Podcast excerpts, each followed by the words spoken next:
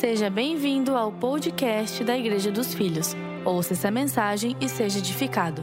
No que diz respeito à Escritura Sagrada, as experiências, elas são importantes sim, mas elas não devem ser a sua base de fé. A sua base de fé deve ser a palavra de Deus.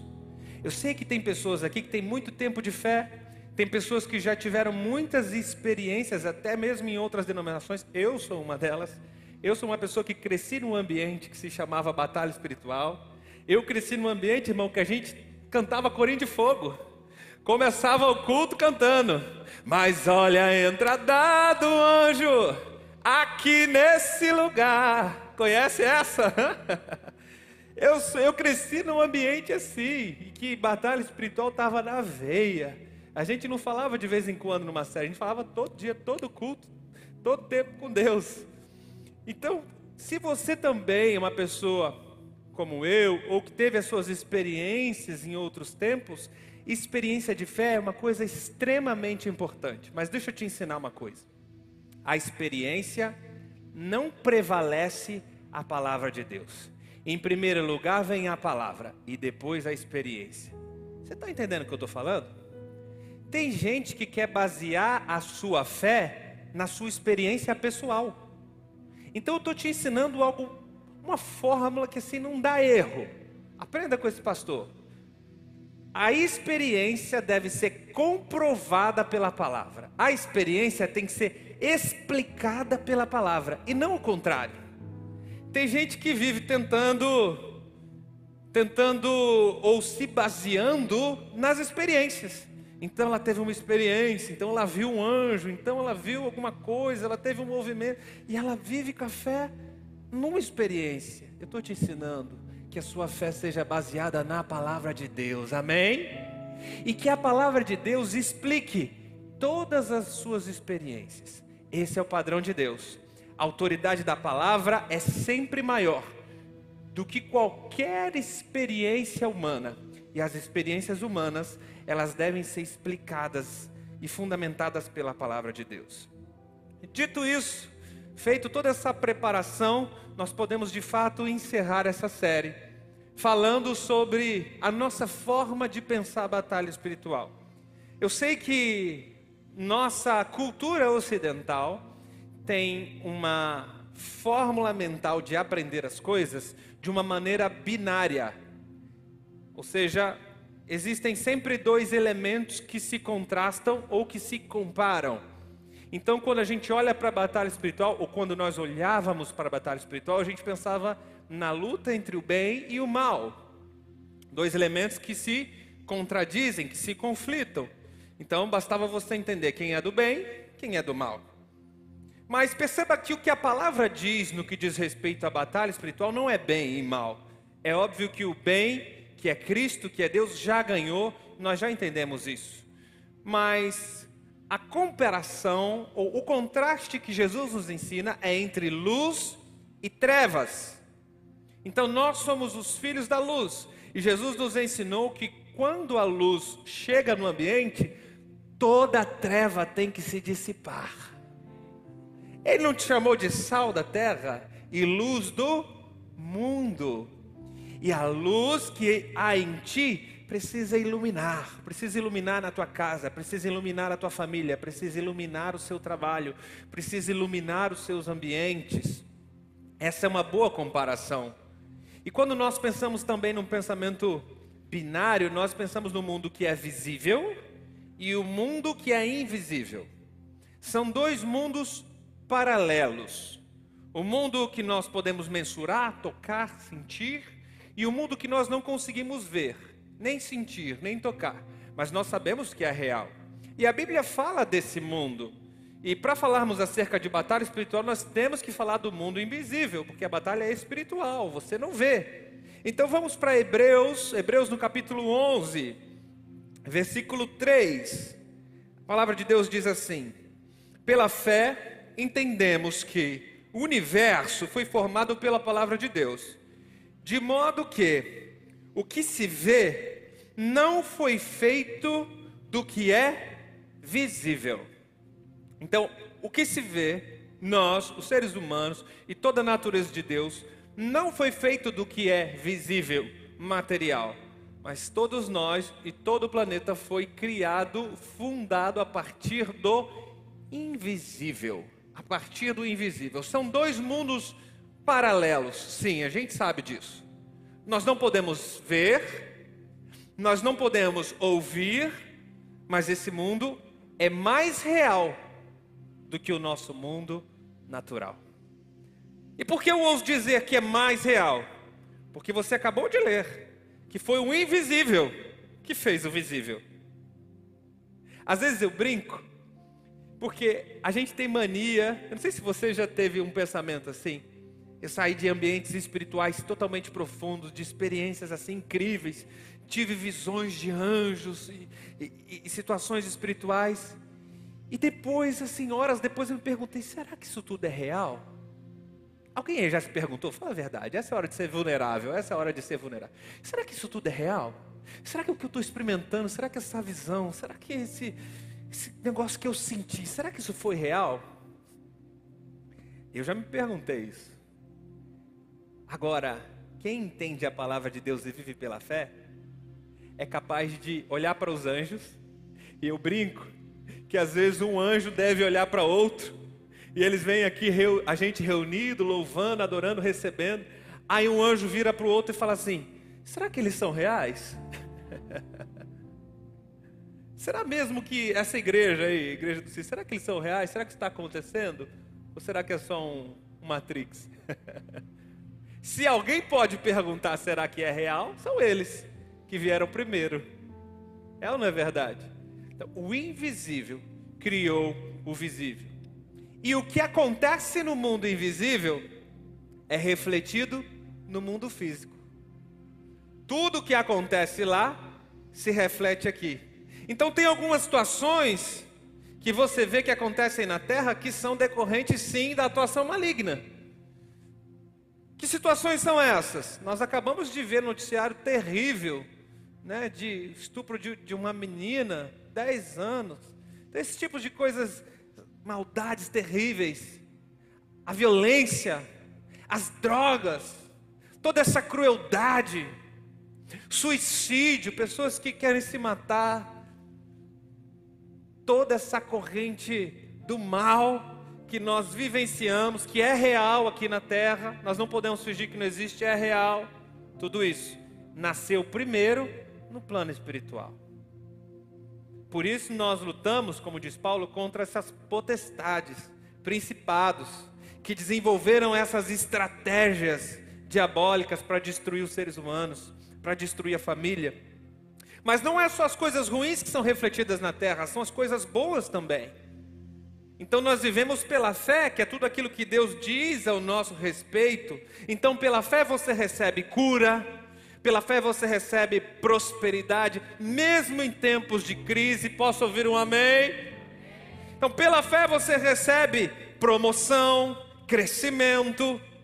São coisas que acontecem no nosso mundo físico, material, mas que primeiro aconteceram no espiritual. E o mundo espiritual é assim: o que acontece aqui reflete lá e o que acontece lá reflete aqui. Como assim, pastor? Você não disse que primeiro acontece lá e depois reflete aqui? Não. Jesus veio e ele deu poder à igreja. E, esse, e essa chave que ele deu à igreja te dá poder de também ligar e desligar coisas aqui na terra para serem refletidas lá. Aleluia! E depois que reflete lá, volta para cá. É assim que funciona. Vai comigo em Mateus 18, 18. Olha o que, que Jesus diz. Em verdade eu vos digo que tudo que ligardes na terra será ligado no céu, e tudo que desligardes na terra será desligado no céu. Então Deus deu esse poder, essa chave para a igreja. Você não apenas recebe aquilo que está acontecendo no mundo espiritual, mas agora Jesus te deu o poder de ligar e desligar coisas que acontecem lá. Isso não é incrível? A partir do momento que você sabe disso e vive por isso, você passa a de fato viver pela fé e declarar algumas coisas. É por isso que na nossa oração aqui, você que está começando a se conectar conosco na Igreja dos Filhos, você viu que a nosso momento de oferta é diferente. Nós costumamos tirar esse momento no culto para a gente declarar Porque nós estamos exercendo a fé, irmão. Aqui a fé não é só na prega, não é só na palavra, mas nós agimos também, nós declaramos. Eu declaro prosperidade, eu declaro cura, eu declaro, eu declaro as bênçãos do Senhor sobre mim. Por quê? Você está ligando na terra. E isso não deve ser feito apenas aqui no domingo. Você tem que fazer isso todo dia. Você tem que acordar e ligar aquilo que você quer para o seu dia. Hoje eu vou ter uma segunda-feira abençoada. Hoje eu vou ter uma segunda-feira cheia da presença de, de Deus. Nenhuma seta do inimigo vai me alcançar. Eu vou falar mais sobre isso no final. Eu vou falar porque a oração de guerra tem tudo a ver com essa vigilância no espírito. Então, pela fé, nós conseguimos entender um pouco mais do mover espiritual. Olha que forte eu vou te falar. Pela fé, você consegue enxergar o invisível. Que forte isso, né? Pela fé você consegue enxergar o invisível e eu vou te mostrar isso na palavra de Deus. Vamos para a segunda Reis, no capítulo 6, a gente vai ler um texto clássico, a história de Eliseu. Segunda Reis 6, a partir do 15 diz assim: O servo do homem de Deus se levantou bem cedo pela manhã e quando ele saía, ele viu que uma tropa com cavalos e carros de guerra havia cercado a cidade. Então ele exclamou: Ah, meu senhor, o que faremos nós? Então o profeta Eliseu ele respondeu: Não tenha medo, rapaz. Aqueles que estão conosco são mais numerosos do que eles. Aleluia ao 17. E Eliseu então orou: Senhor, abre os olhos dele para que ele veja. Repare bem esse trecho aqui. Olha a oração de Eliseu. Abre os olhos do rapaz para que ele veja. Então o Senhor abriu os olhos do rapaz, que olhou e viu o quê? As colinas cheias de cavalo. E ao redor de Eliseu tinham carros de fogo. Carros de fogo ao redor de Eliseu. Verso 18.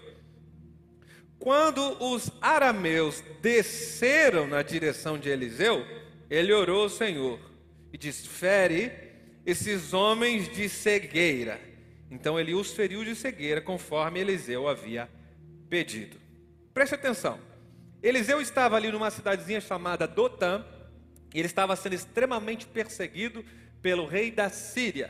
E o rei da Síria se juntou com esses povos aqui, os arameus, então eles foram para cima de Eliseu, acabar com a raça de Eliseu. Na realidade, eles iam prender, porque Eliseu estava profetizando e revelando cada ação militar que o rei fazia.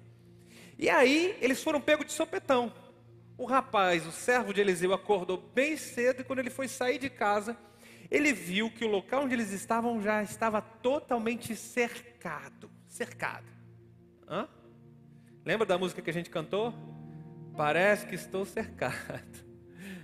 Então eles estavam cercados, cercados pelo inimigo. Chegou o dia, tipo assim, não tem saída. Já pensou? Já, já passou por uma fase, por um problema que você imaginou assim: poxa, isso aqui não tem saída, isso aqui não tem jeito. Estou encurralado, famosa sinuca de bico. Tem que fazer. Tem dia na sua vida que parece que o diabo não vem sozinho, já falei isso. Tem dia que parece que ele vem com todo o exército, com a cavalaria toda. Aí você recebe pressão em casa, chega no trabalho amapatada e fura pneu no caminho, e chove, e, e, você fica doente, e passa. Tem dia, irmão, eu já vivi dias assim, imagino que você também. E Paulo fala desse dia. Ele usa o termo o dia mal. Nós lemos isso aqui no, na primeira mensagem da série, em Efésios 6,13. Paulo diz assim: Tomai a armadura de Deus, para que possais resistir o quê? Ao dia mal. Esse é o dia mau. É o dia assim que você tem certeza que está sendo atacado. É o dia que você tem certeza que está recebendo flechadas, lanças do diabo para te fazer sentir mal, para fazer sentir acuado, com medo, envergonhado, triste. Lembra-se?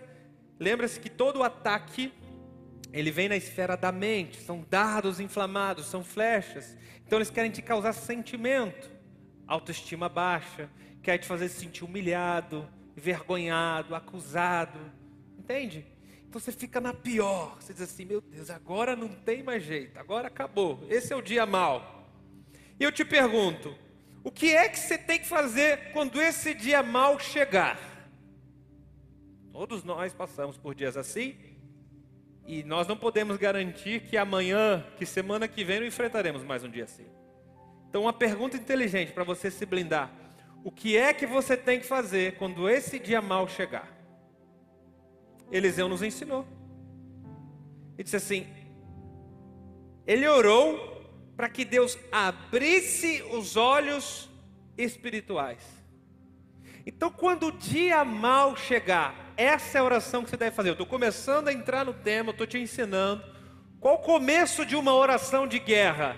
Senhor, abre os meus olhos espirituais. Eu não posso ver apenas o ataque do inimigo, eu não posso ter discernimento apenas do ataque do inimigo, eu preciso ter a visão completa, eu preciso ter a visão total. Então, essa é a oração que Eliseu faz: Senhor, abre os olhos espirituais. Por que você tem que fazer essa oração? Porque a partir do momento que você declara isso com fé e ora isso, o Senhor começa a abrir a tua visão para você contemplar a posição de vitória que Ele já te colocou. Aleluia. Ele começa a abrir sua visão para você não enxergar apenas o inimigo se levantando contra você, mas para você olhar em volta e poder dizer como Eliseu: maior é o que está comigo do que o que está no mundo. São mais numerosos que estão comigo. Depois dessa oração, o que aconteceu com o rapaz? Os olhos dele foram abertos. E aí, o que ele enxergou? Vamos lá para o verso 17. Olha o que o servo de Eliseu viu. Ele viu as colinas cheias de cavalos e carros de fogo ao redor de Eliseu. Vamos trabalhar isso aqui um pouco. Calma lá. Eu sei que talvez você tenha aprendido que esse servo, quando ele viu, ele viu um monte de anjo em volta do exército inimigo. Anjo, exército, com espada desembanhada para derrotar. Mas o que, que a sua Bíblia. Vai na sua Bíblia, irmão. Você tem dúvida do que eu estou lendo? O que, que a sua Bíblia está dizendo? Ele viu duas coisas cavalos e carros de fogo. Não tinha nenhum anjo com espada aqui. Eu gostaria demais de falar sobre isso, sobre os anjos de guerra, os anjos desembanhados com a espada, mas eu não tenho tempo de falar tudo nesse culto. Então eu vou fazer o seguinte: sobre esse assunto, eu vou falar durante a semana num podcast. Se você ainda não assina o nosso podcast da Igreja dos Filhos, entra lá, se inscreve, porque essa semana vai ter um dia da semana que eu vou falar sobre esse assunto, os anjos do Senhor. Qual é a função do anjo? Quais são os anjos de guerra? Existe anjo de guerra? Não existe. Existe anjo que anda com espada? Não existe. Eu vou falar especificamente sobre isso, a gente vai poder aprofundar nesse tópico, tá bom? Mas o fato, vamos voltar aqui para a história, é fato que o rapaz, o servo de Eliseu, não viu nenhum anjo. Ele viu cavalos e carros. Sei lá uma coisa para ver, para ter uma visão boa. Você está aqui na igreja, Deus abre seu olho espiritual, você vê carro, irmão. Diz assim: Oh meu Deus, será que é porque eu estou querendo trocar o meu carro? O Espírito Santo está me mostrando os carros aqui em visão. O que será que está acontecendo? Perceba que não é a única vez que um homem teve uma visão de cavalos. O profeta Zacarias também viu cavalos. Para ficar registrado aqui, anota para mim aqui no chat, por favor. Zacarias 1, versículo 8. Conta que o profeta Zacarias ele viu cavalos vermelhos, marrons e brancos e o que esses cavalos faziam? O versículo 11 diz: Eles percorrem toda a terra a fim de trazer relatórios para Deus. Então esses cavalos eles rodeiam a terra para dizer para Deus o que está acontecendo aqui embaixo. São seres espirituais, tão reais quanto os anjos. São seres espirituais que circulam a terra. E olha o que eu te falei no começo, lembra o que eu te falei no começo? O mundo invisível reflete aqui na terra. Então, o cavalo que existe no mundo invisível, também existe um cavalo aqui na terra. Com a mesma forma, com a mesma semelhança, a mesma imagem. Como existe no mundo invisível, existe no visível. Interessante isso, né? Tudo que há aqui na terra, existe um equivalente no mundo invisível. Romanos 1:20 diz isso. Anota aqui para mim no chat, Romanos 1:20. São coisas equivalentes. Então ele viu cavalos e ele viu carros de fogo. Você sabia, irmão, que Deus tem carro? Aleluia. Cadê os homens que gostam de carro? Algum homem aqui gosta de carro? Você sabia que Deus tem carros? Às vezes a gente fica vendo aqueles vídeos, a gente vê esses homens famosos, jogador de futebol, Cristiano Ronaldo, esses caras muito famosos. Aí mostra a garagem deles, hein? Já viu esses vídeos? Mostra a garagem. Aí tem a Ferrari de um milhão de dólares, depois tem o Porsche, sei lá, de dois milhões. Eles têm lá uns 10, 15 carros. Você fica, uau, como é que pode alguém na Terra ter tanto carro assim? Você já imaginou, se Deus tem carro, quanto de carro que Deus tem? Hã? Deixa eu te dizer algo. Davi, ele viu o carro de Deus. Aliás, Davi não viu só o carro de Deus. Davi viu a garagem de Deus completa.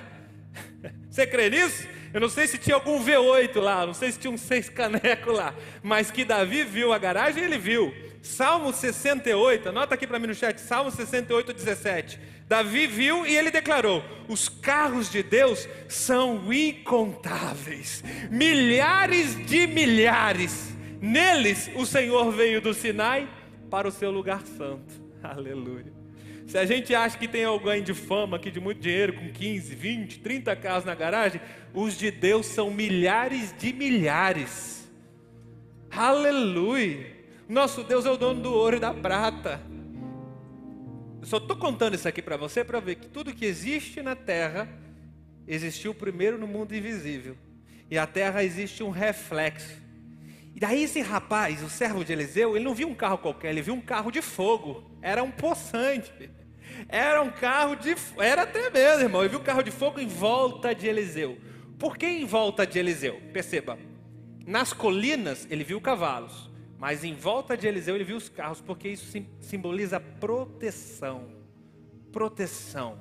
Por isso que ele teve essa visão, ele viu em volta de Eliseu proteção.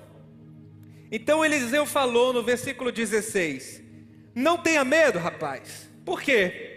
Aqueles que estão conosco são mais numerosos do que eles. Aqueles que estão conosco são mais numerosos que eles. Eles quem? Não está falando de demônios aqui. Está falando do exército inimigo. Está falando de humanos. Daqueles soldados que vieram para a batalha.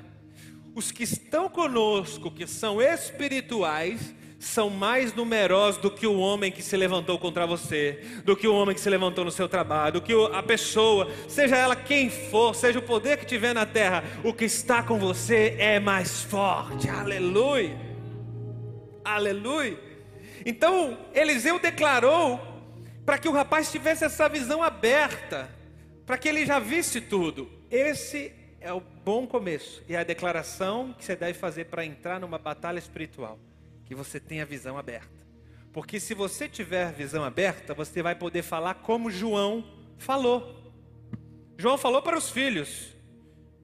Capítulo 4 da primeira de João, no versículo 4 ele diz: Seu filhinhos, vós sois de Deus, e já tendes vencido quem? O maligno. Porque maior é o que está em vós do que o que está no mundo. Você já venceu o maligno. Você pode declarar isso com fé? Amém? Diga assim: Eu já venci o maligno. Então, que batalha é essa que você já venceu? Estão batendo sempre na mesma tecla para ver se você entende vários versículos, vários textos, para você entender que maior é o que está com você, e nele, em Cristo Jesus, como bem pregou hoje a Daiane de manhã, em Cristo você já é mais que vencedor mais que vencedor. É uma posição acima de uma disputa, de uma luta, de combate. Então nós entendemos que precisamos orar, sim, orar para que os nossos olhos sejam abertos para o mundo espiritual. Não é orar para que você possa então vencer a batalha. Preste atenção, esse é um erro de muitos religiosos. A pessoa acha que deve orar para vencer uma batalha. Então você está perdendo o seu tempo, pedindo para Deus que você vença uma batalha que Ele já venceu no seu lugar. A oração correta que a Bíblia nos ensina é: ore, ore ao Senhor, para que o seu olho espiritual seja desvendado, seja aberto, para que você veja a vitória que Ele já te entregou na cruz. E eu vou te mostrar como hoje existem muita gente cega não apenas do mundo, mas dentro das religiões, das denominações. Tem gente cega que precisam ter seus olhos abertos. Novo Testamento, 2 Coríntios, capítulo 4, versículo 3. Paulo diz assim: Mas se o nosso evangelho está encoberto, para os que se perdem, está encoberto, nos quais o Deus deste século, o Deus com letra minúscula, você sabe de quem ele está falando, Deus deste século, cegou os entendimentos dos incrédulos, para que lhes não resplandeça a luz do Evangelho da glória de Cristo, que é a imagem de Deus.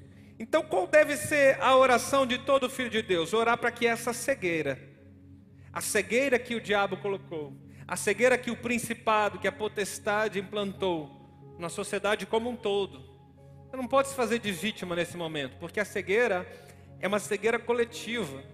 Nossa oração de guerra começa assim: Senhor, abre os meus olhos espirituais.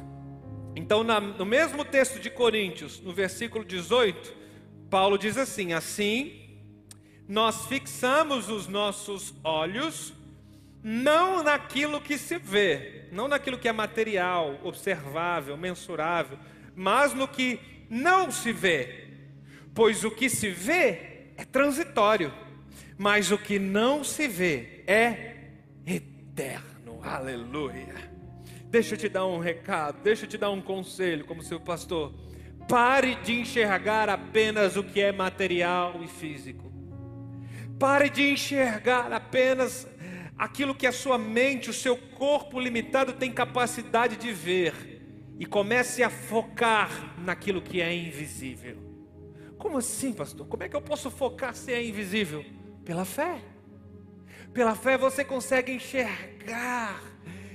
Jesus disse assim: Bem-aventurado aquele que não viu, mas creu. Então, se você não consegue enxergar, você passa então a tomar um passo de fé. Assim como Abraão, que foi o pai da fé, ele foi para um lugar que ele não via, ele não sabia o endereço, ele não sabia a geografia, ele não sabia onde estava, ou seja, não podia ser mensurado, mas ele foi sobre a palavra de Deus. Da mesma forma você deve caminhar.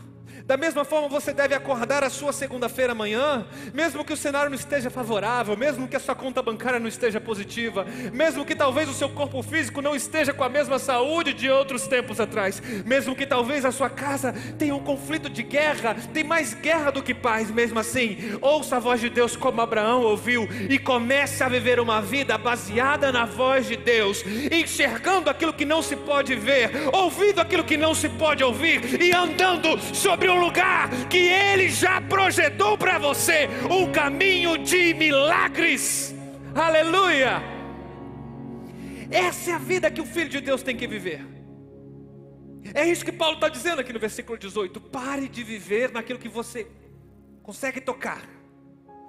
Pare de viver naquilo que você consegue controlar, observar, ver. Comece a viver pelo que é invisível. Pastor, como é que eu consigo focar no invisível? Recebendo a graça de Deus e servindo pela graça. Servindo. Sabe o que é isso? Aquele indivíduo que rema contra a maré. Tudo aqui na terra, a sociedade, a pandemia, as notícias, os amigos, está tudo desânimo, um caos. Ele diz assim: Eu estou movido pela palavra, eu vou para onde Deus mandou ir. Se Deus está dizendo que tem graça sobre a minha vida, eu recebo essa graça e vou resplandecer, retribuir essa graça. Aleluia. Como é que eu vivo essa vida de fé e foco no que é eterno e invisível? Mantendo uma vida de oração e comunhão. Como é que eu vivo pela fé e foco no que é invisível? Buscando, buscando intencionalmente e sem parar o crescimento real com Deus. Crescimento no seu relacionamento, crescimento nos irmãos, com a comunhão, sendo intencional, agindo não porque você sentiu vontade. Ah, pastor, eu senti vontade no meu coração de participar de um GC, mesmo que virtual. Agora eu senti vontade essa semana. Isso não é viver pela fé. Isso é viver baseado na sua vontade. Quando você vive pela fé, você diz assim: Eu vou participar, porque eu sei que isso é importante para mim. E que Deus tem uma palavra lá de crescimento. E uma palavra de Deus, ah, só uma palavra de Deus é capaz de operar o milagre que eu tanto preciso. Isso é viver pela fé. É viver muitas vezes contra as nossas vontades. que, como foi bem pregado hoje de manhã, são egoístas, são egocêntricas, precisam saciar a nossa alma. Tem gente que é cega para muitas coisas. Eu conheço pessoas que para a terra, para as coisas materiais, são cegas. Mas no mundo espiritual essa pessoa enxerga muito bem. Ah, eu conheço. Tem algumas pessoas aqui dessa casa, aqui dessa igreja, que para algumas coisas, para algumas pessoas, elas parecem tão inocentes. E aí você, você diz assim: será que você não está vendo isso? Será que você não está enxergando isso? A maldade nessa pessoa, a maldade nesse negócio, será que você não está enxergando isso aqui? Pessoa que ela é tão inocente, mas no mundo espiritual ela enxerga perfeitamente. Sabe? Conhece aquelas irmãzinhas antigas do coque que tem o, o, o, joelho calejado? Minha mãe é uma dessas, ela tem o joelho calejado. Um beijo, viu, mãe? Não estou falando mal, não. Estou te elogiando aqui. Tá? Seu joelho calejado é lindo, mãe. Eu sei que boa parte desse calo foi por minha vida. E é por isso que eu estou aqui hoje. Aleluia. E tem gente que para as coisas da terra, elas são às vezes ingênuas, ingênuas. Mas para as coisas espirituais, irmão, ah, essa pessoa enxerga como ninguém. Para essas pessoas o mundo espiritual está nítido. E o inverso também é verdadeiro. Tem gente que é muito perspicaz no negócio, no discernimento com pessoas, consegue pegar as coisas aqui na terra no ar, mas para o mundo espiritual não enxerga aquilo que às vezes está um palmo na frente dela. Não enxerga aquilo que é claro que Deus já falou umas dez vezes. Pessoa ainda parece que não entrou no coração, está cego espiritualmente. Sabe o que Paulo diz? Que quem é espiritual, 1 Coríntios 2,15, escuta essa: quem é espiritual discerne tudo muito bem, e ele de ninguém é discernido. Aleluia. Então o que, que você precisa buscar? Seja espiritual. Seja intencional no seu relacionamento com Deus. Seja um filho maduro que busca crescimento. Por quê? Se você for essa pessoa, se discerne tudo tudo, irmão, é tudo. Tudo que acontece no mundo espiritual, a estação que estamos vivendo, que está por vir, aquilo que aconteceu atrás, tudo, muito, muito bem. Eu prefiro muitas vezes me fingir de cego para muitas coisas aqui na terra, fingir que eu não estou vendo, mas o mundo espiritual eu preciso enxergar nitidamente, eu preciso ver claramente o que está acontecendo no mundo espiritual. Estou falando por mim, eu prefiro, irmão, ser dez vezes um pastor cego aqui na terra para a sociedade, sem fama, sem alarde, sem milhões, milhões de seguidores, mas ser reconhecido no céu. Ser reconhecido no céu é o que importa, irmão. Se você não for reconhecido aqui na terra, não tem tanto problema. Mas se lá no céu souberem o teu nome, quem você é e tudo aquilo que está acontecendo lá, aleluia, você entendeu o que é evangelho? Você entendeu o que é? se determine a enxergar o mundo espiritual muito bem. Enquanto você não enxergar muito bem o plano espiritual, é sinal que você precisa crescer mais e amadurecer no seu relacionamento com Deus. Paulo diz: quem é espiritual discerne tudo. Então, se você ainda não está discernindo tudo, quer dizer que você não é espiritual, ou seja, não está maduro o suficiente. Não dá maduro o suficiente para ver o que está acontecendo no plano espiritual, no plano da crença. E aí, quando a gente fala em batalha espiritual, a gente fala em luta, a nossa luta não é contra a carne nem contra o sangue. Aí tem alguns alguns paradigmas, algumas frases prontas. Já viu aquelas frases prontas? Ah, o louvor, a adoração vence batalha, vence guerra. Quantas músicas a gente já cantou assim, hein? O louvor que vence batalha. A adoração que é a arma de defesa, de ataque, de contra-ataque, sei lá o quê. É, é, o jejum que vence a batalha. Quem aí nunca viu, irmão? A corrente, a novena. Hã? Reza aí, sei lá, 50, 77 ave, não sei o quê. Pai. Reza aí, faz esse, esse negócio aqui, que isso aqui vai vencer essa batalha. Isso aqui vai resolver, vai liquidar. Irmão, eu não estou aqui para te ofender eu não estou aqui para ofender nenhuma denominação. Eu estou aqui para falar a verdade bíblica. A gente não encontra um, um único, um, só um versículo bíblico. E se você encontrar, por favor, me escreve lá, me escreve no Instagram, me escreve no e-mail. Eu faço questão de domingo que vem dar minha cara a tapa e dizer, irmãos, me perdoe. Domingo passado eu falei. Você encontra um, um versículo bíblico dizendo que essas coisas que você pode fazer vencem batalhas. Qualquer coisa que você pode fazer não serve para vencer a batalha que Cristo já venceu na cruz do Calvário por você. Então, se, se te perguntarem, olha, o louvor vence batalha, o jejum vence batalha, a campanha, a corrente vence batalha. Se você respondeu sim para alguma dessas perguntas, eu recomendo fielmente, volta de novo, assiste esses vídeos desde o começo, desde o, desde o primeiro culto, desde a primeira mensagem, e você vai ver por que, que eu estou afirmando isso. Talvez é a primeira vez que você está me ouvindo, isso está te chocando. Então, assim que acabar esse culto, volta e assiste tudo novamente. Você vai entender toda a base bíblica para saber que isso não tem poder de fazer você vencer uma batalha. Por si só não tem poder. Agora, a oração e o jejum é importante? Sim, é extremamente importante. Para quê? Para que a sua fé seja fortalecida em Deus para que a sua crença esteja posicionada unicamente em Jesus Cristo. A oração e o jejum são importantes para isso. E é para isso que você tem que orar, jejum é para isso que eu oro, para isso que eu jejuo, para que eu permaneça com a minha fé única e exclusivamente em Jesus. E se a minha fé estiver posicionada no lugar certo, esse lugar é o lugar de mais que vencedor. É o lugar em que Cristo conquistou todas as vitórias que eu preciso, as do passado, as de hoje e as batalhas que estão por vir. Eu entendo que Cristo já me deu a vitória na cruz do Calvário. Aleluia. Então a oração, ela pode abrir os meus olhos espirituais para ver a vitória de Cristo.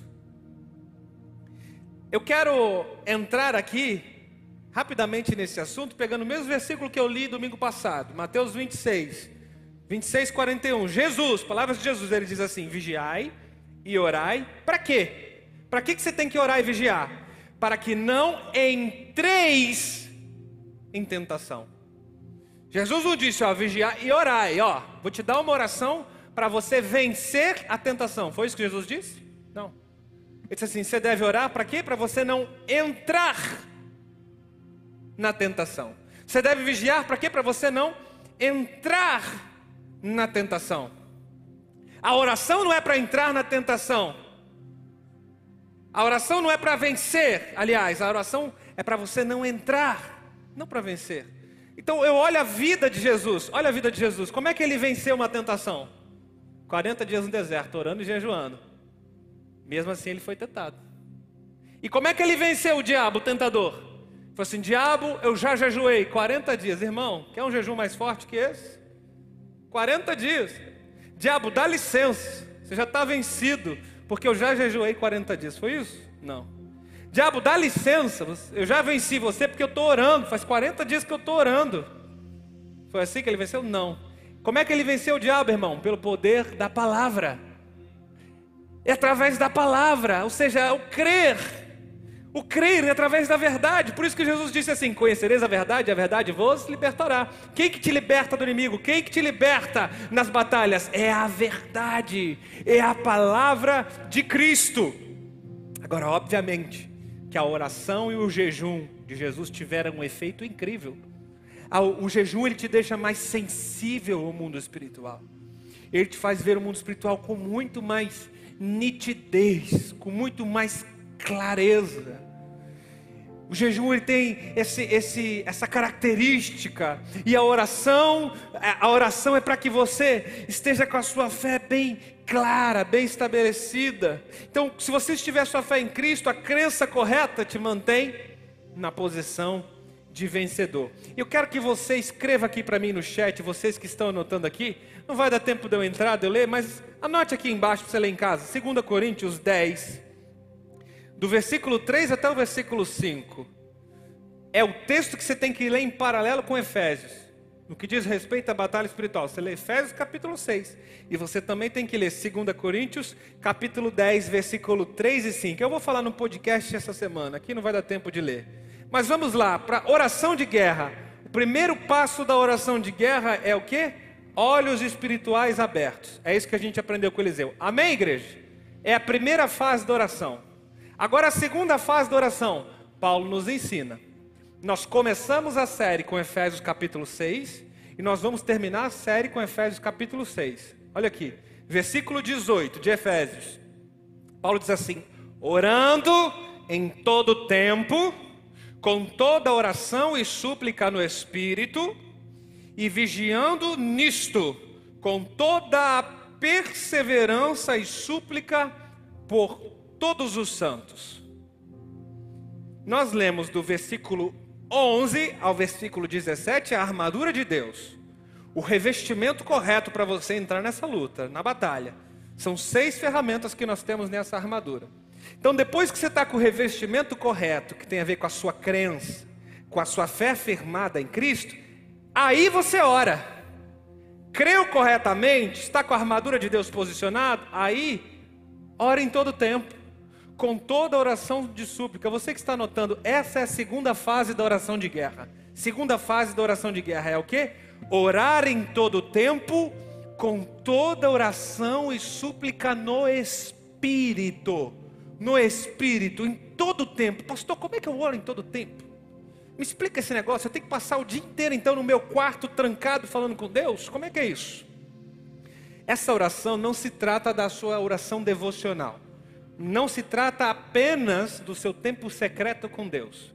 Mas essa oração de quem está vigilante ele acorda dizendo: Oh, bom dia, Espírito Santo, vamos vamos hoje para o trabalho, vamos comigo. E ele está dirigindo no caminho, ele está ouvindo um louvor ele está declarando: Aleluia. Por isso que você tem que ouvir música que realça a sua fé, irmão. Porque você está dirigindo, você está ouvindo: Oh, Deus, que esse louvor realce a minha fé. Oh, papai, eu creio na palavra dessa música, eu creio nessa canção. E aí você chega no trabalho, alguma coisa aconteceu, você já está declarando: Deus, eu declaro que está amarrado esse negócio aí que o patrão está falando aí. Você está no seu espírito, o tempo todo orando, o tempo todo conectado. É isso que Paulo está dizendo.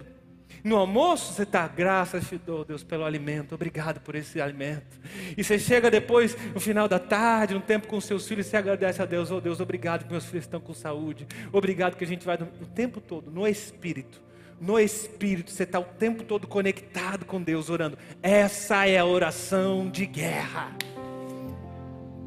O tempo todo e no Espírito. Irmão, só esse no Espírito dava uma pregação. E eu quero um dia pregar sobre isso. Como que é a oração no Espírito? Que é a oração que você desenvolve o dom, o dom de línguas. Você está no teu Espírito falando em línguas e o Espírito Santo está intercedendo por você com gemidos inexprimíveis. Então você está o tempo todo ligado com Deus, conectado e vai falando em línguas. Quando você puder, que você estiver sozinho, né? Vai ser meio estranho se você estiver com os outros no seu trabalho ficar falando em língua, vai ser esquisito. Então, quando você estiver sozinho, que você sentir no Espírito, começa a falar, irmão. O Espírito Santo está querendo te blindar. O Espírito Santo está querendo te deixar firmado na fé, para que você tenha, se mantenha firme na posição de vencedor que Cristo te colocou. Essa é a oração de guerra, não tem outra. Aquela que você está o tempo todo ligado, vigilante sempre ali com Deus. E a terceira fase da oração de guerra, é, nós falamos ali, a parte B do versículo, ele diz assim: é, orando em todo tempo, toda oração e súplica, e vigiando nisso, a parte B do versículo, com toda a perseverança e súplica por todos os santos. Sabe o que é isso? Oração de intercessão. Oração de intercessão. Você está orando por todos os filhos de Deus. É muito bom você interceder pelo seu cônjuge, você tem que interceder pelos seus filhos, você tem que colocar em oração todo dia seu papai, mamãe, os parentes, quem está próximo. Mas não apenas isso, coloque o seu GC, coloque a igreja, coloque seus amigos, coloque o pessoal do seu trabalho. Todos os santos estejam orando em todo o tempo. Outra característica de quem é intercessor é perseverante. Então tem pessoas que têm um chamado nele que arde a intercessão, porque ele é perseverante, ele não para de orar. Lembra das nossas orações contínuas? Quando nós fazíamos, reuníamos, a, a gente podia reunir né, a galera no ambiente, lá na associação, e a gente ficava lá declarando sobre as pessoas, sobre o GC, sobre as casas. É isso. Uma oração diária, todo tempo, todo momento, a mesmo, perseverando na oração por todos os santos. Essa é a terceira fase da oração de guerra. A quarta e última fase da oração de guerra, segundo o que Paulo está nos ensinando aqui, é o versículo 19. Paulo diz assim: E ore também por mim, para que me seja dada no abrir da minha boca a palavra com confiança, para fazer notório o mistério do Evangelho. Eu te pergunto: você tem orado pelo seu líder, pelo seu facilitador, pelo seu apoiador, pelos seus conselheiros? Você tem orado por quem te discipula? Você tem orado por quem te ensina? Você tem orado pelo seu pastor? Você tem orado pelos seus pastores? Você tem orado pelos bispos dessa casa? Você tem orado pelas pessoas que são uma referência na sua vida? É isso que Paulo está dizendo. Eu vou trazer aqui uma versão de uma outra Bíblia que eu gosto muito, a versão transformadora. Ela tem uma linguagem mais atual. Olha o que, que diz. Paulo diz assim: Orem por mim e peçam que Deus me conceda as palavras certas, para que eu possa explicar corajosamente. Olha que forte isso. O segredo revelado nas boas novas Ore por mim, igreja, para que eu possa explicar corajosamente o segredo revelado no Evangelho. Tem muita coisa, irmão, que eu sinto que eu ainda não posso revelar, que ainda não está tempo, porque a igreja ainda precisa amadurecer para ouvir. Tem muita coisa ainda que está guardada, o mistério do Evangelho, o segredo das boas novas, a graça sobre graça. Ore por mim, para que corajosamente eu possa revelar não apenas eu, mas todo o corpo pastoral representado aqui por mim. O segredo do Evangelho. Porque quanto mais nós pregarmos o mistério, a verdade do Evangelho, mais o Espírito Santo vai agir nos corações, trazendo amadurecimento e avanço no reino de Deus. Quanto mais a verdade é revelada, o poder está na verdade, não no indivíduo. O poder está na mensagem que é Cristo, não na pessoa que sobe ao altar mas a pessoa é o canal. Por isso que a Bíblia diz assim: fere o pastor, se dispersam quem? As ovelhas. Não é o conselho de pastor que se dispersa, é as ovelhas. Imaginou que desgraça, que terrível. Alguém que estava no caminho, crescendo com Jesus, de repente viver como disperso, sem um rumo, sem um alvo, sem uma orientação necessária. Então nós entendemos as quatro fases de oração de guerra. A primeira, talvez a mais importante, Senhor, abre os meus olhos espirituais. Segunda fase, a oração de guerra é uma oração em todo tempo.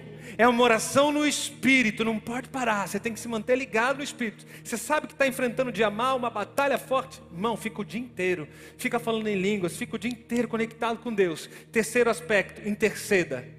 Ore por todos os santos. E quarto, ore pelo seu pastor. Ore por quem te discipula. Essa oração, a oração de guerra, a oração que Paulo nos dá a base, quando ele fala sobre batalha, sobre a armadura espiritual, que é a armadura da fé, que é a armadura da crença. Essa oração é a oração que serve para fortalecer a sua fé.